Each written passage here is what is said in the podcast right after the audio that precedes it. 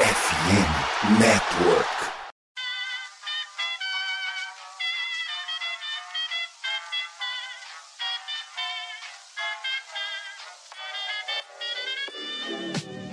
Mais uma rebatida forte. E ela tá fora daqui! Uau! E ela disse adeus! É home run! Aquele abraço!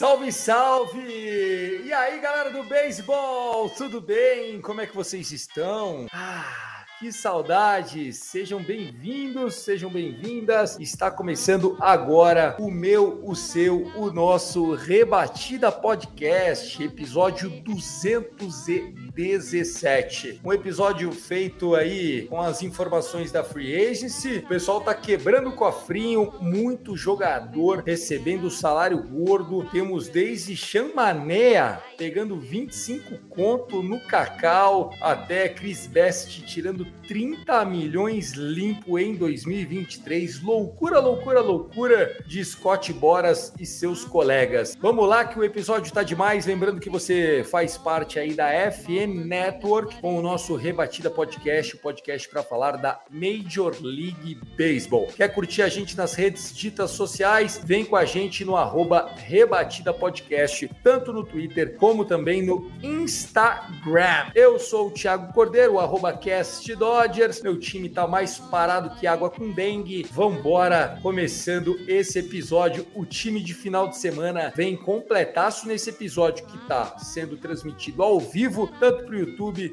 como também para a Twitch. Então, começar por você. O pessoal lá do grupo tá bravo com o Dodgers, falando que tá parecendo o Orioles. Que história é essa? Seja bem-vindo, irmão. Salve, salve, Guto, Tiagão, Tássio, queridos amigos, queridas amigas, ouvintes, telenautas que estão acompanhando esta live e depois edição em podcast. Pois é, o Dodgers, que é antes era conhecido como o time que tinha a maior folha de pagamento desde 2013, tá adotando uma abordagem diferente. Quando o Orioles tá gastando mais do que o Dodgers, você pode pensar, alguma coisa tá errada. Mas é o Dodgers do outro lado, né, meu amigo? Então, se os caras estão na espreita, é porque alguma coisa vai acontecer em breve, viu? Aguardem aí, torcedores do Dodgers, que olha, quando a poeira baixa, porque uma coisa grande vem por aí. Estão dizendo que pode ser até no ano que vem, com um show Rei Otani, vai saber. Tássio Falcão, o homem tá feliz da vida. Começou sonhando com Clayton Kershaw. Kershaw até falou, cogitou. Mas Jacob DeGrom, na minha opinião, o melhor free agency dessa janela. Tá de casa nova. E aí, se o cara já tinha zica de saúde antes de pisar no Rangers, agora ferrou. Vai ser uma no ferro e duas na ferradura, viu, Tassinho? Seja bem-vindo, meu irmão. Fala Thiago, fala Guto, fala Vitão. A gente ainda sabe fazer isso aqui? Sabe, né? Tá o quê? Um mês desde o último rebatida. Não foi bom esse tempo sabático, mas é muito bom também estar de volta, né? Com vocês e com o público que ama bastante a gente. Foi um mês atrás, tava finalizando a temporada. Eu tinha esperanças pra 2023, mas come... o meu 2023 já começou em 2022, porque Jacob DeGrom, algumas adições importantes,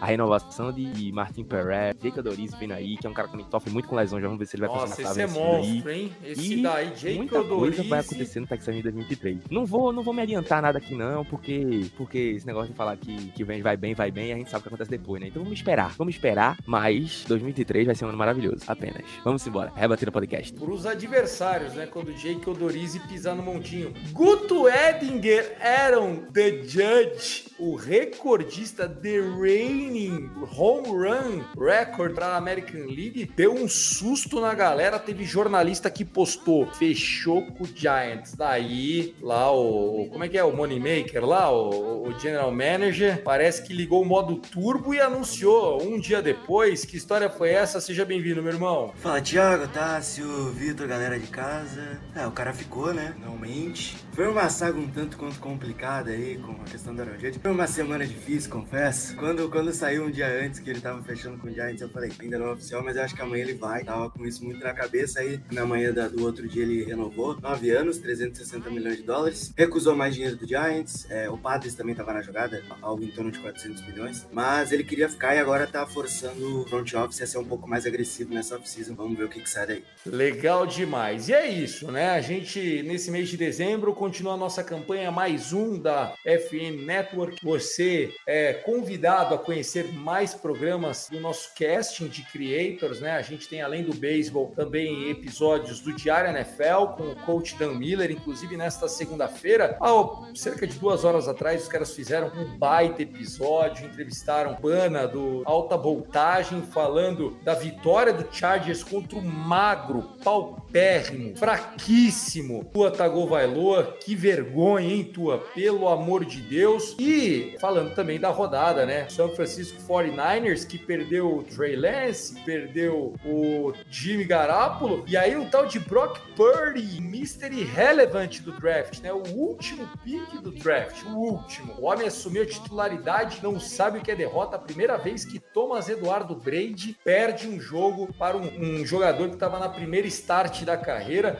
não foi uma derrota qualquer. 35 a 7, sendo que esse touchdown do 7 aí foi um, um circo para acontecer. Enfim, tem as meninas do Tic Tac Go que estão voando. Eles tiveram mais, elas tiveram mais de 450 plays no mês passado para o hockey, para mulheres que falam de hockey. A gente fica muito feliz. E claro, né, os nossos episódios de off-season. Essa semana tem Cast Dodger chegando para vocês, com muito choro. Tem também, obviamente, que Cast. O The Lonely Rangers especial Jacob DeGrom já saiu? Tá assim, ó. Vai sair com força. Com certeza vai ser. Você vai, esperar a sair primeira com força, start espero. dele pra fazer o. Que é isso? Eu tinha que ter saído um episódio de uma hora não. falando que pintou o campeão, que acabou o amor, que agora não tem pra ninguém. Não, que isso, que isso, que isso, que isso, que isso. Estamos, Cara, o estamos dia que a gente montando, pegou o Mac Scherzer, eu fiquei embriagado em 30 minutos. Eu tomei dois corotes, três latas de breja, tudo registrado, fiquei maluco. E eu tava quase esquecendo que o Treatana tinha chego junto, só pelo Scherzer. Mas enfim, acabou que não ganhou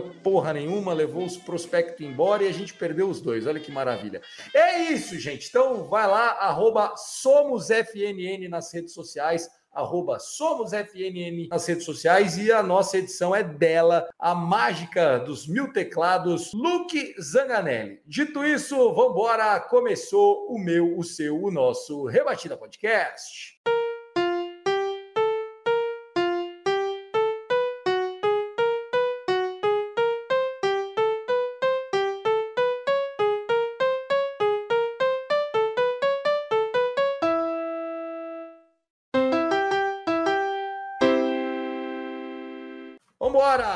Primeiro bloco, vamos falar de dinheiro. Money!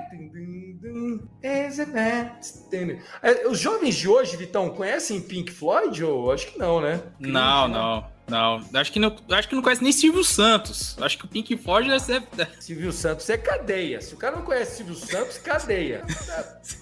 Não dá, não dá. É, que isso. Ó, esse menino continua e insiste com Anthony Rendon. Não é torcedor do, do Angels, né? De uma vez por todas, o Guizinho não é torcedor do Angels. Tá aí, falando que o pai do Purdy jogou no Angels. Tá aí. Boa, boa, gostei, gostei. Kevin O'Dodger, nosso Kevin Marley. Os Brabos, Thiagão, ainda temos esperança nessa free agency ou podemos jogar a toalha? Você quer que eu fale a verdade? Ou você quer que eu minta pra você? Se você quiser que eu Fala minta do show pra que ano que vem. é, eu vou falar. Se você quiser que eu minta pra você, cara, fica aí na expectativa. A qualquer momento vai pintar, hein? Pintou, hein? Bom, enfim, vambora. É, meninos, vamos começar como? Sim, você que é o mais avoado do quarteto. Você quer ir por ordem cronológica, você quer ir por ordem de importância, você quer ir por time, quer começar por divisão, por liga. Como é que a gente vai fazer essa baderna? Decide aí. Vamos por divisão, ou pela mais relevante. Vamos pela mais relevante. Vamos pela mais relevante? Então vamos começar. Eu acho que o mais relevante foi o Jacob DeGrom. Vamos começar por ele, que daí a gente já fala dele e fala dos outros que assinaram, né? Então vamos lá. Jacob DeGrom. O homem estava esperando já há muito tempo pingar o pagode para ele. Por quê? Porque o Jacob DeGrom, a gente sabe, é um cara que já tá com seus 34 anos. É isso? É isso, produção? É isso. 34 anos. Ele assinou um contrato de 5 anos, 185 5 milhões,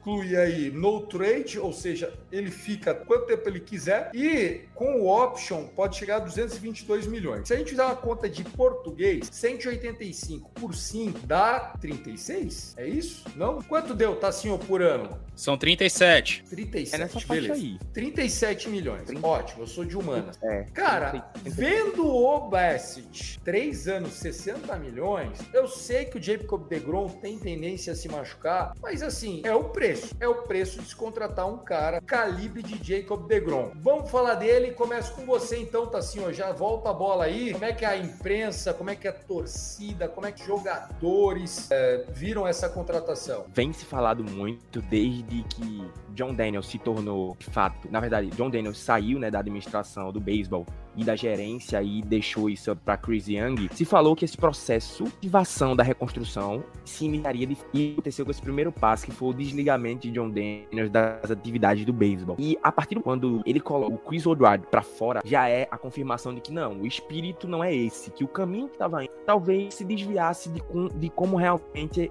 é, a equipe deveria se portar daqui pra frente. Ele já tinha dado no começo da temporada e em 2023 desse ano, desse próximo, dessa próxima temporada, iria ser mais incisivo. Foi essa última atrás, o Siga também investiu mais do que precisava, que era staff. Viu que Martin Perez funcionou muito bem nessa sua readição nessa temporada passada. John Gray chegou, teve belos momentos também, se machucou durante vários momentos da temporada, mas é um cara que quando é saudável tem números insanos, a- a- abaixo de, de, de 1,50 de array, muito mais, no- nos momentos que ele estava saudável, e viu que precisava de duas, três peças até o momento quando essas joias que estão sendo lapidadas nesse momento, que é o próprio é, Cole Wynn, o próprio Jack Later, é, Kuma Rock, que vem aí, que é, segundo, Isso. segundo Chris Young, É, é porque, um, um cara, um cara que, como o Jacob segundo os, exame, os exames que foi feito, ele está pronto, ele está preparado no DeGrom. Não é Tá um fato... falhando, tipo tá assim, falando ah, na internet do, do, do, do é, Tassinho. é um cara Cara, tá muito ruim, Tassinho. Tenta, tenta dar uma estabilizada aí na conexão. Mas é isso, cara. Eu acho que o Tassinho a gente conseguiu pegar, né? Foi uma, uma adição importante. Eu acho que é um statement, assim como eles já tinham feito o ano passado com o Corey Seager, jogador muito importante, MVP de World Series. A vinda do Jacob DeGrom significa demais, porque para esses meninos do Leiter, Kuma Rocker, cara, é muito importante ter um cara como o DeGrom. A gente fala do, do Kershaw, que é importante pro Dodgers, mas o Kershaw, ele tem o dedo, dedo em todo o staff de pitcher do Dodgers. Porque você tem um cara como o DeGrom, um cara como o Kershaw, um cara geracional, na orelha do moleque, falando, cara, quando tiver nessa situação, não força. Ó, a minha slider, eu gosto de pegar na segunda costura da bolinha e girar aqui, ó. Cara, isso é coisa que, tipo, no dia a dia faz muita diferença. Guto, não é nem questão de é caro ou é barato.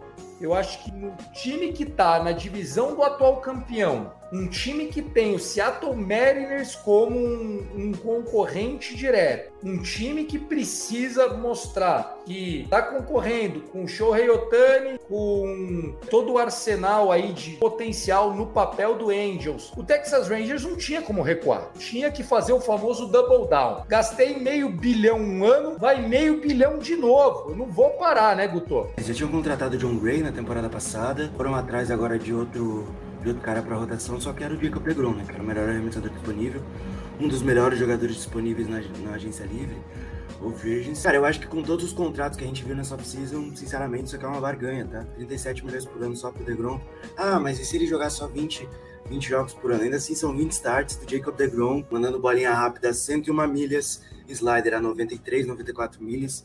É ridículo, ridículo. Se ele tiver saudável, o dia que ele jogar é vitória do Rangers, cara. Porque o Rangers faz 7, 8 corridas por jogo, Vitão. Eles têm ataque pra fazer. O problema é que entra uns caras lá que um é cego, o outro é manco, o outro é surdo. Não tem um cara lá inteligente. É duro. Aí agora tem. Agora você começa a dar um rumo pra sua franquia, né? É, o Degrom é aqueles casos que, como você bem colocou, no dia inspirado, o time não precisa empilhar seis, sete corridas, né? O mal do Ace é que se você tem um cara que sabe que você confia, você anota duas, três corridas que pro cara tá bom, porque o Ace vai segurar o restante da parada, segura o ataque adversário e vambora. O ataque do Rangers no ano passado teve seus momentos, né? Se reforçou com o Marco Simen, com Corey Seager, o Adolis Garcia se estabelecendo na liga, Jonathan Catcher, enfim, o time teve uma campanha ruim, é verdade, pelos investimentos, é fato, mas ataca uma necessidade que era gritante, e atende com o Jacob DeGrom, porque como já foi bem citado aqui, eu concordo com, com tudo. Você já tem uma rotação jovem de dois meninos muito talentosos, você tem a afirmação do Martin Pérez, fez uma temporada surpreendente em 2022. E tudo depende do, das coisas se encaixarem e do Rangers poder deslanchar. Porque todo mundo fala, ah, essa grana tá cara por 20 jogos, etc. O time construiu um estádio novo é, e o Texas Rangers, o Tasso pode até confirmar, é uma das maiores revenues, né? Tinha Tennessee, tá no top 5 fácil. Com estádio novo metendo 2 milhões por ano, por temporada, refaz essa grana aí tranquilamente. Então, pra Texas, aquele famoso, eu pago o cara agora, só que o investimento vai vir rápido depois. O cara do Texas gosta de beisebol, né? A torcida do Rangers quer voltar a sorrir, né? A torcida do Rangers precisa disso. E não foi só o DeGrom que veio,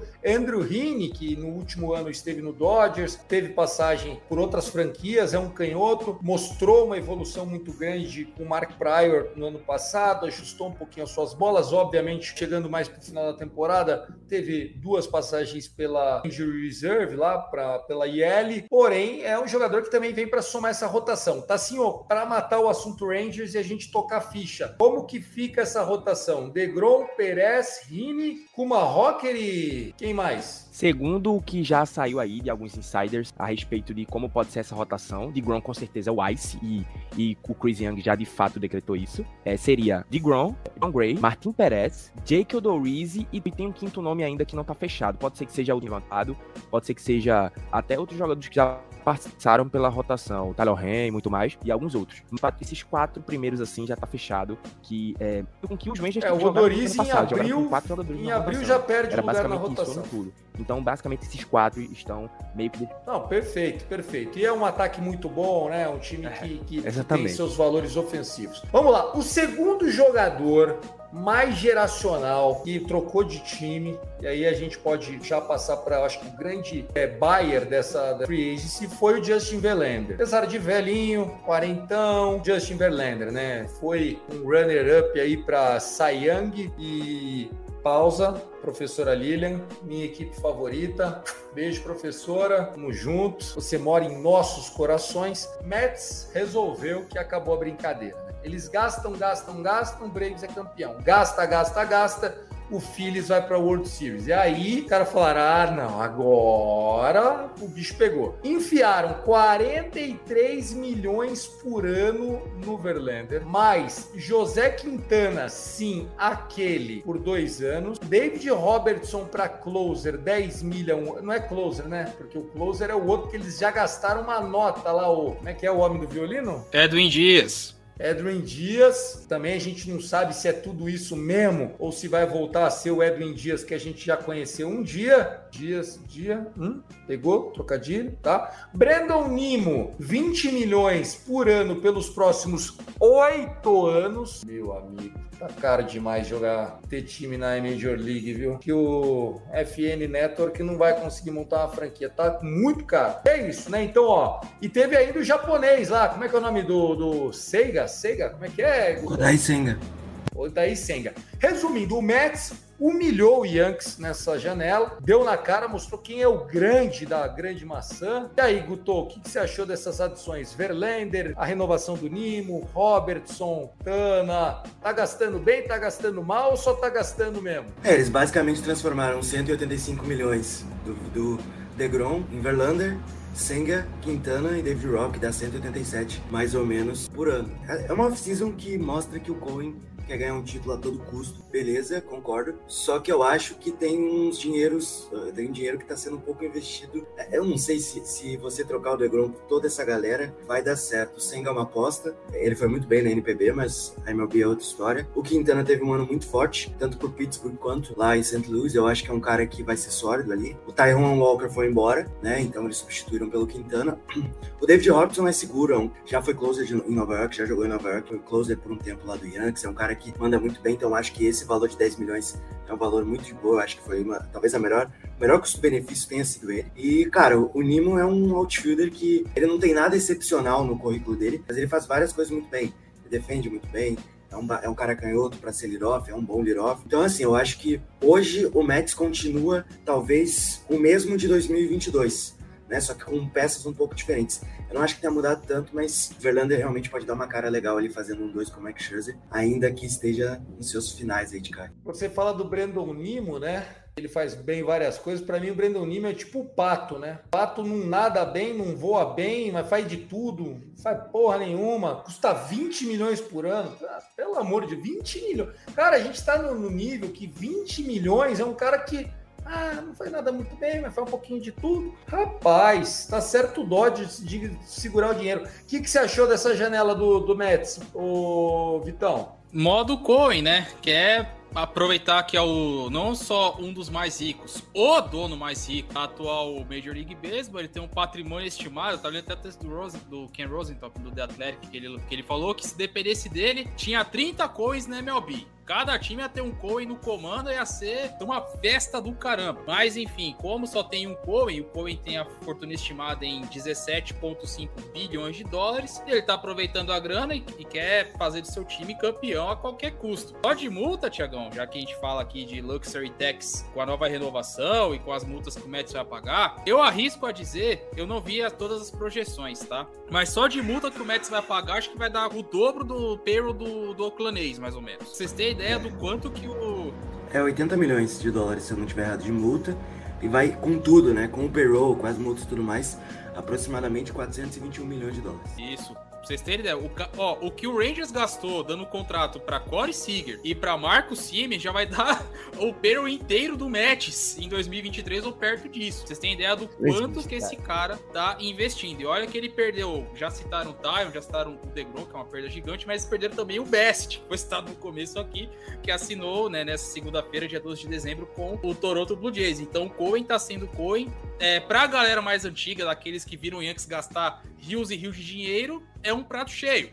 Pra mídia também, porque você vai ter uma cacetada de, de matéria falando, não, o cara tá investindo, tá querendo pagar alto, não só ele, como o do Phillies, também o do Padres, que fizeram seus outros contratos longos também. E é o Cohen tentando fazer dessa forma com que o Mets ganhe o campeonato. Não é garantia que isso vai dar certo, mas não, vai, não dá pra dizer que ele não tá tentando. E aí, tá assim, ó, achou um cara mais louco que o dono do Rangers, né? O Cohen tá gastando firme, né? Cara, é, é sobre o fato do, do, do Verlander, se for, tipo assim, se foi uma troca, entre aspas, né? Entre o, o DeGrom pelo Verlander, eu não vejo muito. Lógico, o DeGrom é, é fantástico, a gente já falou aqui sobre, sobre o slider dele, sobre tudo. Mas é você ter a adição de um Verlander pra suprir a perca de um DeGrom, é ótimo. É tipo. Você ganhou na feira. É tipo assim, você perdeu um, um talento, mas ganhou outro. É vencedor, né? E a gente pode até dizer que, que o Verlander, ultimamente, consegue ser mais saudável que o próprio DeGrom, né? Então, não é de tanto mal. Agora, esse contrato do Brandon Nimon, pra mim, desculpa, cara. É como você dar 20 milhões a Cole Calhoun. Beleza, o Nimon faz tudo, o Calhoun também faz tudo. Pra mim, não tem condições. Um tem. Tá aí, tá aí. Eu concordo com você. Pegava todo mundo no Oakland A's, se via mais que o Brandon Nimon. Não, Cara, é que assim, eu acho que o Oakland A's nem time é, tá? Já tá naquele nível que, tipo, também, quando você tem time que o Bassett tava lá, era segundo, terceiro atleta deles, eles vão, embora, e o Bassett sozinho tá tirando quase o salário inteiro do ex-time, você vê que tá, também acho que não pode ser exemplo. Eu sei que o Vitão, ele, ele deu o exemplo certo, né? O Luxury Tax hoje do Mets, não é, não é, calma que ainda dá para gastar mais, mas o Luxury Tax hoje é o dobro do payroll do ex. Eu acho que o ex deveria ser taxado. Eu acho, inclusive, que a gente deveria ter na Major League cap mínimo. Então, assim, ó, é 300 milhões, 324 acho que é o número máximo, acima disso você vai pagar um para um, uma coisa assim.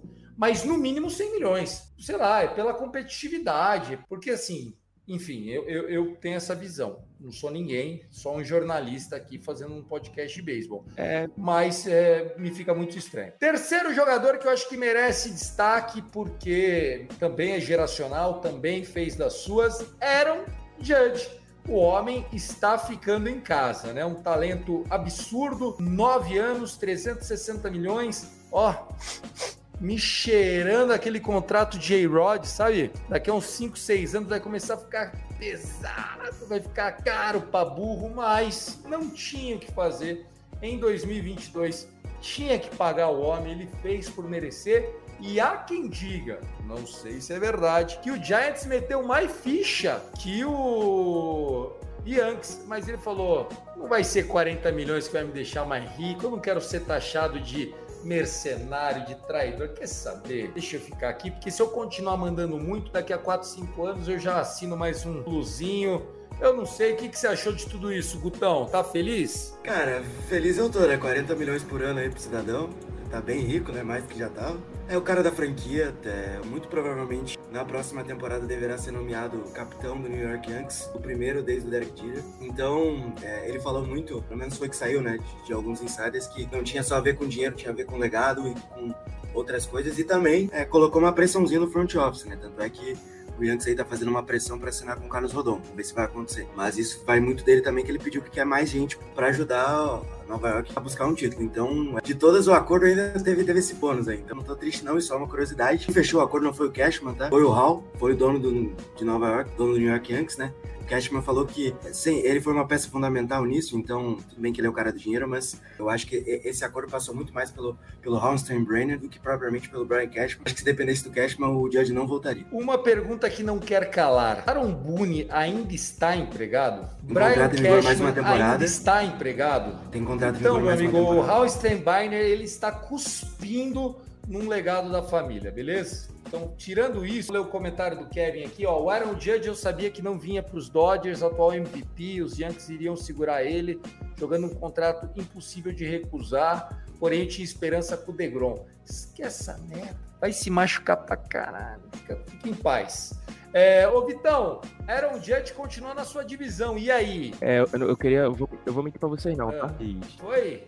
É, eu não vou mentir pra vocês não, mas se eu fosse o, o, o Boone, eu faria é, um curso, pô. Um curso de como ter um networking tão avançado, porque o cara não fica desempregado. Ele tem um gingado, pô.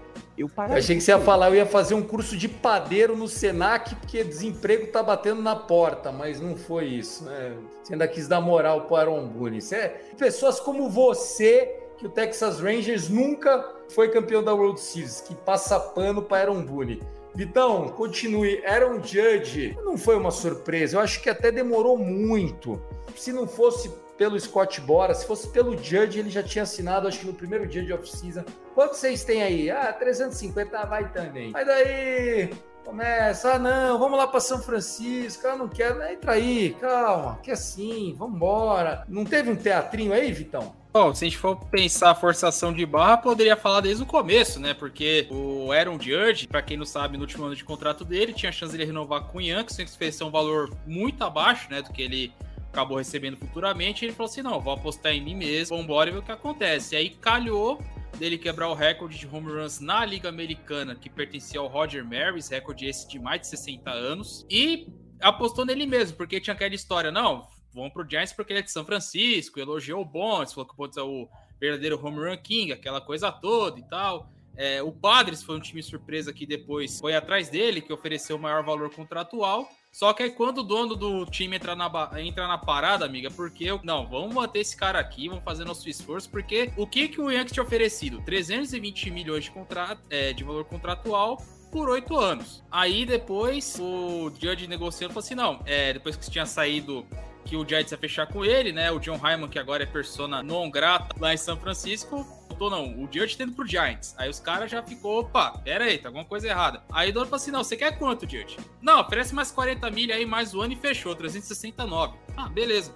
O dono foi lá, fechou a acordo entre os dois, tchau e benção, Judge anunciado. É claro, como rival de divisão eu detestei, porque eu vou ter que ver esse cara acabar com o meu time mais não sei quantas vezes por ano. Mas fora essa, essa questão para Nova York não tinha como recusar. Era o principal jogador. Se você perde o Aaron Judge, ainda mais depois que, detalhe, anunciaram a primeira renovação do cash. Então você já tinha a tarefa moral ali de pelo menos recuperar o jogador e o que vier é lucro, porque os principais nomes já tinham fechado. Os outros nomes são de posições que o Yankees aposta no futuro, então não tinha como esse match não continuar. Só foi questão de tempo para anunciar a renovação de contrato, Troy Benson e Aaron Boone continua comandando Aaron Judge lá no Bronx. Legal. Aí o Yankees, além dele, quem mais que o Yankees contratou? Quem mais? Sabe Renovou quem? com o Rizzo, Tommy. Kenley, um homem que ficou dois anos no Dodgers, arremessou seis innings e renovou com o Anthony Rizzo, é isso? Exato. Muito obrigado por, por trabalhar aí o Kenny pra ele voltar fininho pra gente, né? Uma das melhores change-ups da MLB. Eu gosto do Tommy Kenley. Pena que ele não joga, né? E eu acho esse contrato aí uma barganha, tá? Porque é menos de 6 milhões aí por ano, acho que são menos de 7, eu acho. É um cara É, que eu acho que já, saudável, é, já é meio que naquela de tipo, deixa eu me provar, eu aceito isso, enfim, deve ter uma player option aí. É, e a coisa assim. E as melhores temporadas da carreira dele foram em Nova York, né? Foi no Yankees. Bom, vamos lá. Passando aqui mais eh, contratações, vamos falar do Chicago Cubs. Chicago Cubs que trouxe o Tylon, né? 4 anos, 68 milhões. Eu, por exemplo, não vejo diferença nenhuma do James Tylon pro Chris Best. Nenhuma. E o Cubs assinou bem melhor com o Tylon do que com o Best. E aí, além disso, Corey Bellinger, 17 milhões e meio. O 17 milhões e meio era o salário dele no Dodgers, que o Dodgers fez opt-out, cortou. E o Cubs resolveu apostar. Um ano, 17 milhões e meio, Corey Bellinger. E aí, o que, que vocês acharam? Vou começar falando eu então, né? Conheço Corey faz tempo. Eu acho que foi bom pro Corey Bellinger trocar de time. É, o clima dele em Los Angeles estava ruim. Ele já tinha perdido a vaga de titular do time no ano passado para o irmão do Clay Thompson. Não sei se vocês vão lembrar disso, né? O, o Thompson Brother chegou com um waiver wire pickup do Dodgers, roubou a posição. A coisa ficou tão feia, tão feia, que nos playoffs o Corey Bellinger não foi titular em dois dos quatro jogos contra o San Diego Padres. Tá certo que a gente perdeu a série, mas ali já tava o Trace Thompson dominando o outfield. E aí, um ganha 550 mil, o outro ganha 17 milhões e meio. A situação não ia ficar boa para um ou para o outro. O que ganha 17,5 tá puto e o que ganha 550 tá puto também. Então é melhor cortar um e deixar só o outro. O ego também conta nessa hora, né? No caso do Cubs, boa contratação, acho que precisa realmente recuperar talentos, né? Foi um time que depois daquela quase dinastia, né, de Baez, Rizzo, Contreras e tal, agora dá uma reinventada. Quem gostou? Eu achei maravilhoso pros Cubs, porque, tipo assim, beleza, Corey Bellinger não é mais aquele Corey Bellinger, mas ainda é um cara que mexe. Quando, quando, quando o Corey Bellinger tá sendo negociado, envolvido em alguma coisa na MLB, ele é um cara que é notável ainda. Ele é notável, ele é obviamente notável. Então você trazer um cara desse, é, pode ser que não seja, logicamente foi um ano, então o Cubs foi esperto até nisso, e tipo assim, tá, vamos ver, vamos ver Corey Bellinger, vamos ver o que pode mostrar pro meu torcedor, né, porque a gente sabe que o Cubs, é, é tanto Chicago, ele mexe com Chicago e um, um torcedor que é apaixonado, que quer ver o time, pelo menos ver um time divertido, né, mesmo que não seja um time que compita, que não vai competir, como o Cubs eu acho que ainda não vai competir, mas tem um time divertido para o torcedor ir ao estádio assistir. Então você trazer um Corey Bellinger é justamente para ter algo seu, pro seu torcedor se divertir durante o ano, né? Então, logicamente ele vai fazer alguns home runs, algumas coisas lá, que com certeza vai atrair o torcedor e vai fazer comprar camisa, né? Então, é, eu acho que foi bom pros Cubs e bom pro Bellinger, né? Respirar novos ares longe de, do, do calor da Califórnia. Vai pro frio agora, né? Não, mas o Corey Bellinger, eu acho que no Wrigley Field, ele é um cara que é, sofria um pouquinho jogando no Dodgers Stadium. O Wrigley Field é um pouquinho menor. Acho que algumas bolas que estavam parando pertinho do muro, Vitão. O Corey Bellinger era um jogador que tinha muito flyout, muito flyout, que ia no muro. Pegava lá. Eu acho que ele vai conseguir mandar naquela graminha, sabe aquele cestinho do Wrigley Field? Vai cair tudo no cestinho. E isso faz diferença, né? O jogador. E o Corey Bellinger é aquilo, cara. Se ele mandar duas nesse cestinho aí, no começo do ano, pegar confiança, ele é um cara streaker, né? Ele é um cara que faz 5, 10, 15 jogos voando, aí de repente, bum, cai naquele slump que não adianta. Parece, parece que ele tá não vou nem falar do baseado que ele adora, mas tipo, fica totalmente off. Vale a pena 17 milhões e meio? Pra tiro curto, vale. Ainda mais pro jogador que tá em baixa, você arrisca. Pra Chicago, que é mercado grande, não é um valor caro. Então, se o cara jogar um ano bem, estourar, e o, e o Cubs se beneficiar disso, o próprio Bellinger vai conseguir um contrato melhor, seja em Chicago, seja em qualquer outro time. Se der ruim, caso o Slump continue, ele não se recupere, aí para ele vai ser praticamente assinar ali um fato de, opa, uma das estrelas ascendentes, MVP, que acabou caindo de forma... Atestado de óbito de carreira. Exatamente, né? Vai assinar ali o fim da carreira, né? Se caso a coisa dê ruim. Mas é, eu acredito, eu apostaria no Bellinger caso o Orioles, por exemplo, fizesse esse acordo, eu não acharia ruim. A gente tá falando de um jogador que foi MVP, que pode, que tá embaixo. Às vezes você tem que respirar novos ares para ter sucesso. O Joey Galo, por exemplo, no Nova York não fazia porcaria nenhuma. Não jogava bem. O próprio Joey Galo falou que a questão mental dele lá em Nova York, psicológico, não estava legal. Precisou ele trocar de ares e em Los Angeles ele conseguiu. Não foi aquele cara dominante, mas pelo menos conseguiu jogar um beisebol decente por meia temporada, vai. É, foi tão mal quanto no Dodgers. Sendo, sendo bem sincero. Sim. Ah, Concordo, concordo. Mas é isso, né? Então o Cubs tentando voltar a ser protagonista, eu acho importante. Vamos ver quem tá comentando aqui. Luquinhas, é, é um iludido, né? Boa noite. Já falaram da off-season do futuro campeão da divisão Oeste? A gente não chegou no Houston Astros ainda, tá? Mas eles realmente fizeram uma grande off-season. Primeiro que nem precisava, mas eles conseguiram inclusive melhorar o time, né? O, o Houston Astros contratou muito bem. Cadê? Deixa eu pegar aqui. O José Abreu. Abreu. Foram 58 milhões, três anos. Cara, o Zé Abreu, eu já falei isso, o José Abreu, que não é o ator da Globo, né? O Zé Abreu, que era do White Sox. O José Abreu, que, cara, juro, isso é contratação. Três anos, 58 milhões. Isso dá quanto? 19,5. Quanto ganha o Brandon Nimo? 20. Um ganha por 3, o outro ganha por 8. Juro, esse tipo de contratação faz o Houston Astros mostrar por que um é campeão e o outro é o New York Mets. Simples assim. Um time que já é bom, já é forte, é o campeão, tem mais um jogador. Essa lineup deles vai ficar um nojo, hein, Vitão? uma peça que faltava, né? Ainda tem a questão do catcher, que Martim Maldonado com a luva vai muito bem, mas no ataque é um a menos. O Yuli Gurriel teve um ano em queda depois de ganhar o Betting Title em 2021, se não for na memória. Ele, ele, é, 2021 ele ganhou o Betting Title, depois ele teve um ano em baixa. E o Astros nunca foi de fazer gastos exuberantes em free agency, não foi aquele time que era a primeira folha de pagamento, primeiro que mais gastou, era sempre ali o décimo, décimo primeiro, mas sempre em contratações pontuais. Aproveitou que o contrato do José Abreu, que apesar de você olhar que tá com 36 anos, mas ele é um cara que tem gasolina para queimar. Primeira base que, que é muito bom rebatedor e defendendo ele também faz o seu papel ali, arroz com feijão direitinho. Para Houston, é aquela contratação pontual, você mantém a, a mesma base e aumenta a, parte de potência do time. Porque já tem Jordan Álvares, Kyle Tucker, José Altuve, é, Alex Bregman, e agora você traz o Abreu, já é mais a metade do lineup aqui já. Já são cinco caras que você sabe que o ataque vai render bem. Então, para o Astros é aquele como os americanos falam, né? E aqui faz é, todo sentido, um home run. Cara, eu acho que o Abreu foi uma adição bem legal, né? Eles não vão ter o Christian Vasquez, que acabou, acabou de assinar com o Twins faz nem 20 minutos.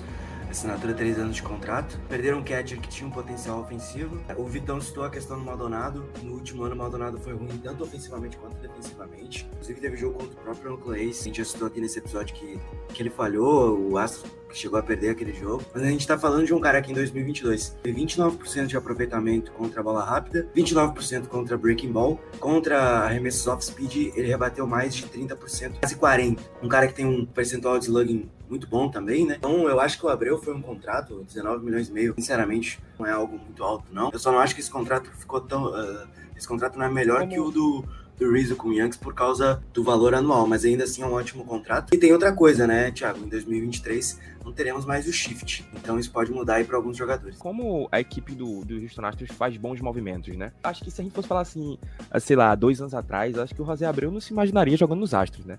Até porque, como é o mercado e como são os negócios, né? Agora sendo de fato um campeão, agora o Houston Astros, sem toda aquela questão do, de 2017, coisa e tal, como vira um mercado mais atrativo, né? Jogadores como o Trey Mancini foram jogar lá nessa final de temporada, foi campeão mundial e tudo mais. Agora o José Abreu chegando lá para somar. E isso também, ao mesmo tempo, meio que decreta a, aposentadoria do cara que tem praticamente a idade dele, mas que já tá perdendo seu time lá nos Astros. Fala de um cara que vem para somar Né? Então acho que mais uma vez é um bom movimento do Houston Astros que vem para mais uma temporada para ser o mesmo time de sempre, né? Não tenho o que dizer. Concordo com você em gênero, número e grau, viu? O Houston Astros fez um movimento certinho. Não acho que eles fizeram errado em, em deixar o Verlander ir embora. Eles têm um baita corpo de arremessadores, eles têm o melhor bullpen da American League. Jogadores como Christian Vasquez, ganhando baixinho, conseguiram arrumar um monte de jogador vindo de scout, né? Latino. A maioria desses jogadores alguns deles nem fizeram, nem participaram de draft, nunca fizeram college, tudo jogador. Famber Valdez, foi as, o Fambler Valdez foi contratado por 70 mil dólares. 70 mil dólares, meu amigão. Os caras foram lá no país do cara, meteram 70 conto na cueca dele falaram: vem embora. Pegaram ele e vieram embora. E tá aí, ace de um campeão da World Series, tá? Ó, só pra gente ter ideia então, como é que ficou esse, esse time? Ficou agora José Abreu, José Altuve, Alex Bregman, Jeremy Penha, foi o MVP da World Series, Jordan Alvarez, Kyle Tucker, Trey Mancini, cara, isso aqui tá enjoadíssimo. Pegar esse time vai ser treta. Vamos falar de um jogador que trocou de camisa para um ex-rival de divisão, é o Trea Turner. Trea Turner assinou 11 anos, 300 milhões de dólares. Na coletiva de imprensa, ele agradeceu o Philadelphia, jurou amor, e tal, mas disse que foi uma decisão da patroa, que a esposa dele é de New Jersey, fica cerca de uma hora ali da Filadélfia, uma decisão familiar. E isso também tem que ser levado em conta, né, Vitão? Muitas vezes a gente pensa só no empresário, muitas vezes a gente pensa na vontade do jogador, mas, cara, a família, a mulher na orelha, não importa quanto seja seu salário, amigão. Quem manda em casa é ela e acabou, né? Sim, já vimos muitos casos, né? Que no fim a, acaba tendo essa questão familiar, né? Não só a gente cita da questão de distância, né, de uma cidade a outra, mas pode estar em outros esportes também, no caso de tratamentos contra doenças e tal, que, que o jogador se muda para uma cidade onde tem esse, esse tratamento ficar mais perto do, de ajudar o familiar, ou no caso do próprio Steven Piscori, que pediu uma troca para o oaklandês para ficar perto da mãe, que estava tratando de doença, a mãe dele infelizmente acabou falecendo e o Piscori fez todo o restante da sua carreira, né, em, em Oakland. Então, há casos e casos, né? E no caso do, do Trea Turner, para indo para a parte do campo, volta a jogar ao lado de Bryce Harper, ambos eram colegas de time lá no, no Washington Nationals. E o Phillies continua naquela, né? Pelo menos um peixe grande vai trazendo para poder reforçar o time que chegou na World Series depois de muito batalhar, muito gastar e sequer pegar playoffs. Na primeira chance bateu na trave. E traz um, um, um um jogador dinâmico, um dos melhores shortstops do que chamam né, da Big Four, né, da, da posição que, tava, que estavam livres no mercado. E reforça uma necessidade muito grande, porque agora você tem o combo Trea Turner e Bryce Harper. Imagina Turner na segunda base com Harper no bastão, a chance de 1 a 0 aumenta drasticamente. Phillies que já estava forte, né? Você pega o, como disse o Vitão, Bryce Harper, Kyle Schurter. Cara, com Trea Turner esse time vai ficar ainda mais tenso, hein? Ah, cara, o Trea Turner é um cara que tem muita velocidade, é um ótimo ladrão de base, um cara que consegue distribuir muito bem a bolinha em campo. Eu acho que foi uma excelente contratação do Phillies. É, tenho meus problemas com, com 300 milhões uh, e 11 anos para um jogador de 30 anos, mas quem sou eu para falar? Meu time acabou de pagar 360 num de 30. Então, eu acho que foi uma ótima adição, um cara que consegue alinhar potência com produtividade no bastão. Então, é mais um nome para somar Bryce Harper, para somar a Taiwan Walker no montinho. Eles adicionam mais um arremessador titular aí com, com bastante calibre. A gente tem também o Matt Stringer que foi pro bullpen deles. Então, é uma off-season em que o Phillies, no geral, quer brigar no que vem, né? Mostrou que quer brigar, e é a maneira como o Dombrowski trabalha. Ele vai gastar, é, é o jeito dele, não tem muito para onde correr aí não.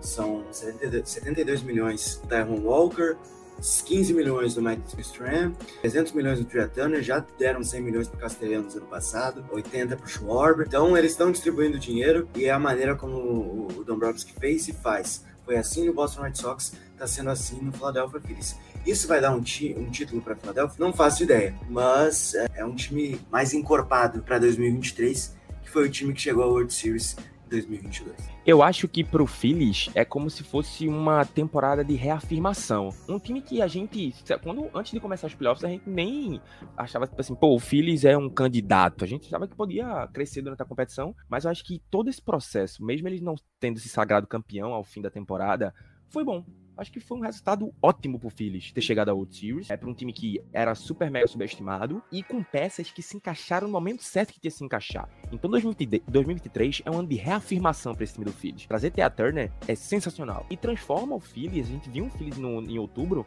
um Phillies convidativo pro seu torcedor e para jogadores como o Trey Turner que viu, pô, eu quero jogar lá. Né? Então acho que o Trey Turner foi pelo dinheiro, mas também porque, tipo assim, não, eu vou jogar na equipe, eu tô saindo de um Dodgers, que é uma equipe competitiva, pra outra que competir novamente em 2023. Pro, pro Phillies, a temporada de 2023, a temporada de 2022 foi como ter ganhado a World Series. Não ganhou, óbvio, mas foi como, porque faz com que o time se mantenha com esperanças de ser um, um time que agora, de fato, vem para competir pela divisão não mais quer ficar com a vaga de wildcard. É, eu também acho que não vai ser fácil, mas eu acho que eles estão fazendo a lição de casa aí, né? A gente tem que, tem que respeitar. Falando agora rapidamente para a gente ir para a parte final, o San Diego Padres assinou o Sander Bogarts, também 11 anos, 280 milhões o jogador estava no Boston Red Sox. San Diego, que com o Bogarts de shortstop, oficialmente aposenta o ex-shortstop e agora literalmente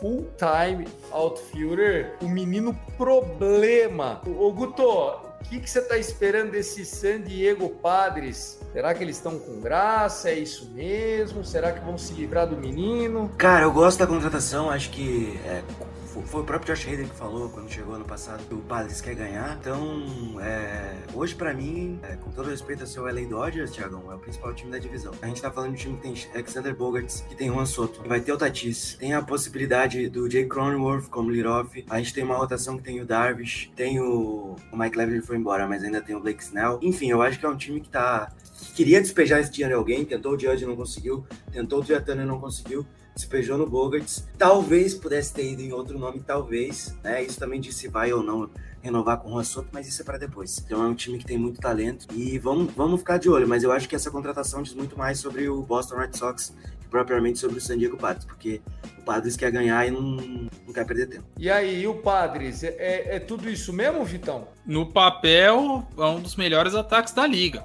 Você tem a volta do Tatis, você vai ter o Zender Bogart, você tem apesar do ano em baixa, mas ainda é um ótimo jogador que é o Cronenworth, o Haas Young Kim, que quando precisou não comprometeu, Manny Machado que brigou para MVP até o final. Então você tem ali um time no papel ofensivamente muito forte. Pesa um pouco, talvez a questão dos pitchers, né, que acabaram saindo, no caso do Mike Clevinger, que assinou com o White Sox, o Shamanaya, que mudou de cidade na Califórnia, agora vai jogar no Giants. É, renovou com algumas outras peças importantes, mas eu não sei até onde essa rotação do Padres pode entregar. Mas o ataque no papel ficou muito legal, viu? Eu acho que assim, o time do Padres hoje ele tá mais tarimbado do que antes, né? Um time que eu acho que investiu no, no Xander Bogarts já meio que contando que pode ser que perca o Manny Machado no final desse ano. O Manny Machado tem um player option no final agora de 2023, então e ele tem chance de receber 300 milhões de novo em algum lugar aí, é um dos melhores terceira base, não for o melhor terceira base da liga toda.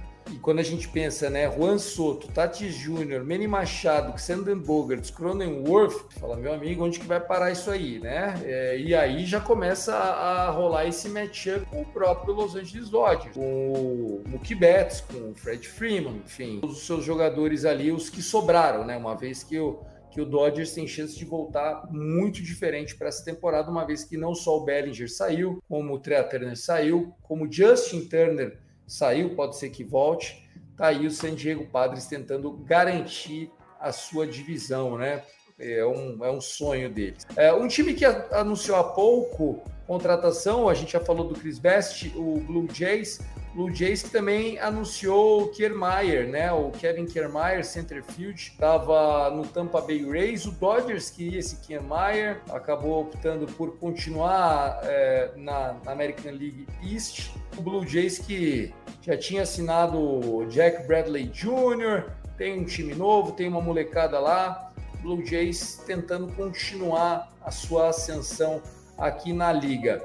Ainda falando sobre é, jogadores contratados, eu acho que, tirando o Dodgers, por exemplo, o Dodgers assinou com o Clayton Kershaw um ano 20 milhões. De novo, né? O, o Kershaw de novo por 20 milhões. Eu não sei se o por que, que o, o Kershaw tá fazendo esse gota a gota. É só mais um ano. Eu não sei se já virou um hobby, se jogar agora também. Ah, meu, se eu machucar também, assim, eu não tô zoando os caras. Não tô entendendo o que tá acontecendo com o Kershaw, porque ele poderia pedir 75 milhões, 3 anos, 25 milhões por ano, o Dodgers ia pagar sorrindo e agradecendo. E não, ele tá abrindo mão de dinheiro, fazendo contrato curto. Não sei se, se é, é real essa história de querer aposentar, porque Dizem que a esposa dele quer que ele fique mais tempo com a família. Ele é um cara que já ganhou muito dinheiro né? e é muito ligado ao Texas, né? A, a, origem dele, a família dele. Não sei o que está acontecendo, mas o Dodgers. O que está acontecendo com o Dodgers? Então a gente virou o Orioles. Mas com um orçamento que deve ser quatro vezes maior. Ah, cara, é que a gente tava comentando até antes, né? O Dodgers mudou a direção e tá investindo, vai investir nos mais jovens, né? Tá vendo que o mercado tá inflacionado e acredita que esses valores nos jogadores que estão sendo pagos não compensa, então vai apostar em Gavin Lux, vai apostar em Will Michael Smith. Bush, Will Smith, exato. Diego Cartaya tá nas ligas menores, mas vai, demor vai, demorar ainda Dustin May. Um Dustin May, Fred Freeman. Você já tem uma base ali, Mookie Betts, então você já tem uma base ali que o Dodgers acredita. Bom, se com essa equipe mais a molecada a gente consegue ainda segurar a divisão, pelo menos competindo para o wildcard, beleza. Eles sabem, né? Eles confiam no taco deles, né? O Dodgers que constantemente tendo para playoff, é um time muito competitivo, se mantém sempre nas cabeça da Liga Nacional, jamais deve ser descartado. Do Clayton Kershaw, será que não é um pouquinho de Dirk Nowitzki? Eu não quero ganhar muito aqui, eu vou abrir mão de uma grana para o time poder é, contratar reforços, para poder se reforçar melhor aqui. Porque o Kershaw a gente vê que ele não tem essa. Falta os reforços, né? Ex exatamente, mas você vê que o Kershaw não tem essa ganância, assim, de ser o cara mais bem pago. Ele tá jogando pro time. Agora, se o Dodgers tá com uma outra abordagem, aí já não é com ele. O que, que tá acontecendo com o meu Dodgers, Gutinho? Quero ser igual o Yankees. Eu quero gastar sem fazer conta. O que tá acontecendo? Ah, daí aí você tem que falar com o Mets, não com o Yankees, que a gente tá.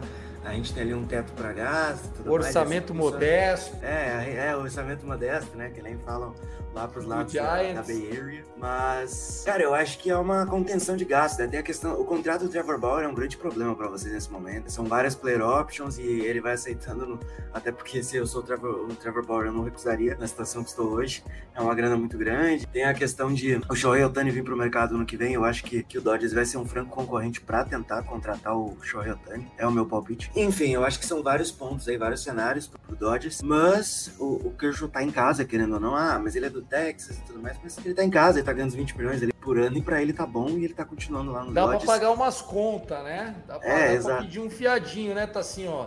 Dá pra chegar na esquina, pagar É, um o- fiado, pá. Kershaw é um cara desapegado, pô. Acho que isso é de fato. Não liga pra dinheiro, não. Porque acho que ele é o único jogador da Major League Baseball que joga por amor, viu? E por dinheiro o homem não quer, não. Não quer dinheiro, não. Ele, ele já falou É o 10 joga vezes que o sonho dele é jogar no Rangers e tá dando desconto pro Dodgers. Então é tipo, é, é igual quando você gosta de uma mina da escola, mas você fica com a sua vizinha. Você quer a da escola, mas você fica com a sua vizinha. Você não consegue. Você lembra da escola, pensa na vizinha, fica na escola da vizinha. Zona ele tá conforto. nessa, sei lá. Tá na zona de É, conforto, acho não é que- aquela zona de conforto.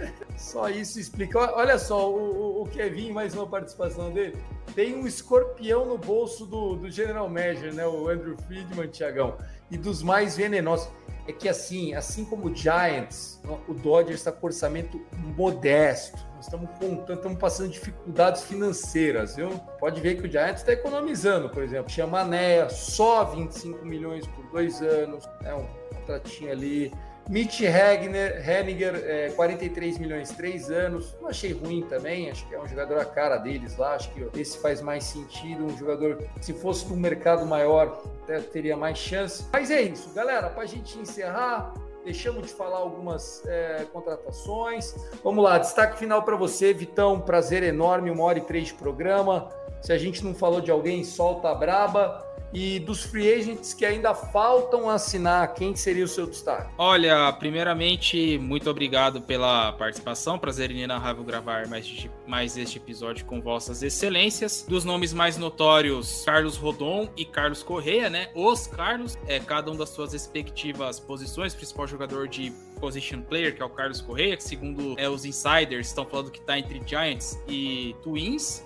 E no caso do Carlos Rodon, como já estamos é, anteriormente, né? Ou em off, não sei. Rodon tá querendo um contrato longo de 7 anos, querendo 30 milhões ou mais por ano. O nosso insider de números pode, pode confirmar essa informação, mas são os dois principais free agents da lista. E os meus destaques assim da, da free que a gente não, não citou aqui, eu vou colocar o Boston Red Sox no meio, que a gente não falou, mas eles fecharam com o Kellen Jansen, fazendo outro reliever muito bem pago nessa janela, e com outro fenômeno japonês, que é o Yoshida, que é um outfielder rebatedor canhoto, que no Japão rebateu a torta e direita. O cara, é, na liga japonesa, ele, ele, mostrou que tem muita força, mas como isso se traduz para MLB, vai ser outra história para se acompanhar. Então é isso. Muito obrigado a todos, Guto. Se você tiver nome completo do Yoshida, por favor, me corrija. Se eu falei alguma besteira, me corrija, por favor. Mas é isso, abraço a todos, se cuidem, valeu. Se a gente não se encontrar, Feliz Natal, próspero ano novo, é nóis. Valeu, gigante. É isso, com certeza, né? Que esse é o último dos nossos podcasts em 2022, não tenho certeza. Acho que vamos ter mais um com a equipe do meio de semana aí para finalizar esse ano, sem falar da galera que tá fazendo os especiais de off-season, inclusive saiu um episódio poucos dias atrás, falando sobre os grandes canhotos arremessadores de todos os tempos. Tacinho, destaques, encerramento, tem mais alguém aí sobrando para o Dodgers contratar? Porque alguém tem que vir, não é possível. O Dodgers não vai ficar nessa, nessa malemolência aí. Não, já já o Dodgers começa a, a soltar o buço aí, rapaz. Mas o Carlos Rodon, se quiser vir no Texas Rangers, 30 milhões, a gente paga, paga vem jogar com o Digron, o Martin Perez. Fica, fica coisa, que coisa linda. Que coisa linda. Mas é isso. Acho que a gente ainda pra, tem muita água para rolar nessa temporada aí. Mas é, vamos esperar, vamos esperar ver o que vai acontecer. Eu acho que o Dorival vai sair dessa, dessa situação aí. Tá tranquilo. Mas acho que isso mesmo, um abraço. Né? Acho que a gente não se encontra mais em 2022, só no ano que vem, aquela piada, né, de sempre, né? Metido pra ver. Mas é isso, um beijo, um abraço, meus amigos, e até o próximo Rebatida. Valeu! Valeu, Tacinho! Guto Edinger, seu destaque final, meu irmão. Mais alguém que falta para chegar nesse Yankees? Porque você sabe, né? Tem duas certezas em 2023: boletos e a 28 indo pro Bronx, meu amigo. Desse ano, agora não passa, já tá escrito. Ah, cara, tem um, um cidadão aí que eu queria muito que aparecesse aqui, né? Que o Tassi até citou o nome dele, mas. Tomara que venha, querendo né? pagar 30 cidadão... milhões no Rondon, velho. Vocês estão loucos. Um gosto aqui, ó. Que tá o homem aqui, ó. Imagina. Tá maluco. Faria, esse, canhoto, ó, esse canhoto, peraí esse canhoto naquele outfield de boneca, meu amigo. O Iarei de 5 é baixo. Vai Cara, se mim, pegar. Vai por mim. Se puxar os números de 2022, ele teria, ele teria cedido menos home runs se tivesse jogado no Yankee Stadium do que na temporada toda, lá no Giants. Ah, é? É, ele teria cedido 6 home runs a menos, se eu não tiver errado. Que legal. Então, eu acho que isso não é um problema.